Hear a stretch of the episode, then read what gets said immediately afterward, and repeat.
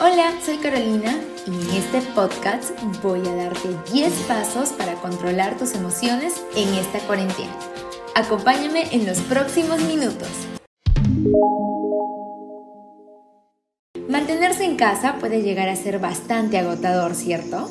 La noción del tiempo puede perderse y el hecho de que en el mismo lugar donde trabajas sea donde vives, convives y te diviertes. Puede resultar abrumador, ¿verdad? Pero ánimo, mantenerte pensando todo el tiempo en lo pesado que es estar en el mismo lugar te hará aún más complicado cada día que pasas en casa. ¿Cómo cambiar el contexto? Todo parte de jugar con nuestra mente y estas 10 recomendaciones. Primero, medita. Para poder meditar no es necesario ser un experto en la materia. Basta empezar con 5 minutos al día concentrándote en tu respiración y entrando en contacto contigo mismo. Puedes recurrir a alguna meditación guiada en YouTube para empezar a sentirte cómodo con esta práctica. Verás que resulta más fácil de lo que parece. 2. Platica más. Ya sea con la persona con la que vives, por teléfono o por videollamada, hablar con gente conocida o querida reducirá las emociones que nos genera el no poder estar en contacto físico con ellas. 3. Crea dinámicas divertidas en casa.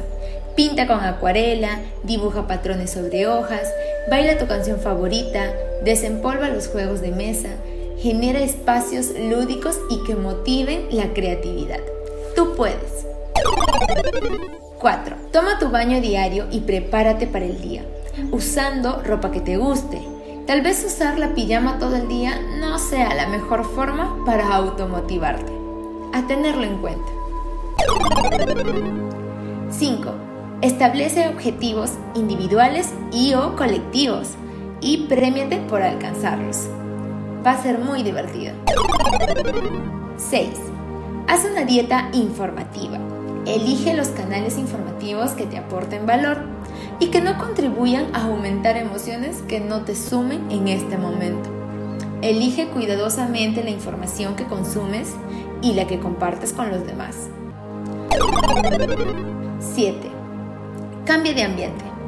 Un día puedes pasar más tiempo desde tu comedor, otro día desde tu sala y otro día desde ese pequeño escritorio en tu recámara. Cambia de ambiente para ir dándole pequeños giros a tu rutina diaria asegúrate de tener una nueva ventilación e iluminación en ellos. 8. Piensa en grande. ¿Hay algún oficio que te gustaría aprender o algún negocio que quisieras echar a andar? Es el momento para aprender y para planear lo necesario. Utiliza parte de tu día para leer sobre ello y crear un plan que puedas echar a andar pasada la contingencia. El crear planes relacionados con intereses nuestros será una gran fuente de motivación. 9. Ordena tu mente y tu casa. Muchas veces las tareas del día a día no nos permiten ordenar algunas cosas en casa.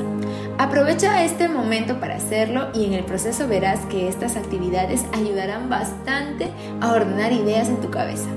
Muchos estudios científicos señalan que las personas que viven en casas ordenadas viven más relajadas y sufren menos estrés. Yo lo he comprobado. 10. Un día a la vez. Recuerda que ninguna etapa en la vida es permanente.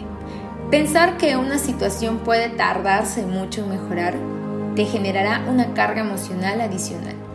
Prepárate y vive cada día en su individualidad y disfruta lo que consigues en cada uno de ellos. Estos fueron los 10 pasos para controlar tus emociones en cuarentena.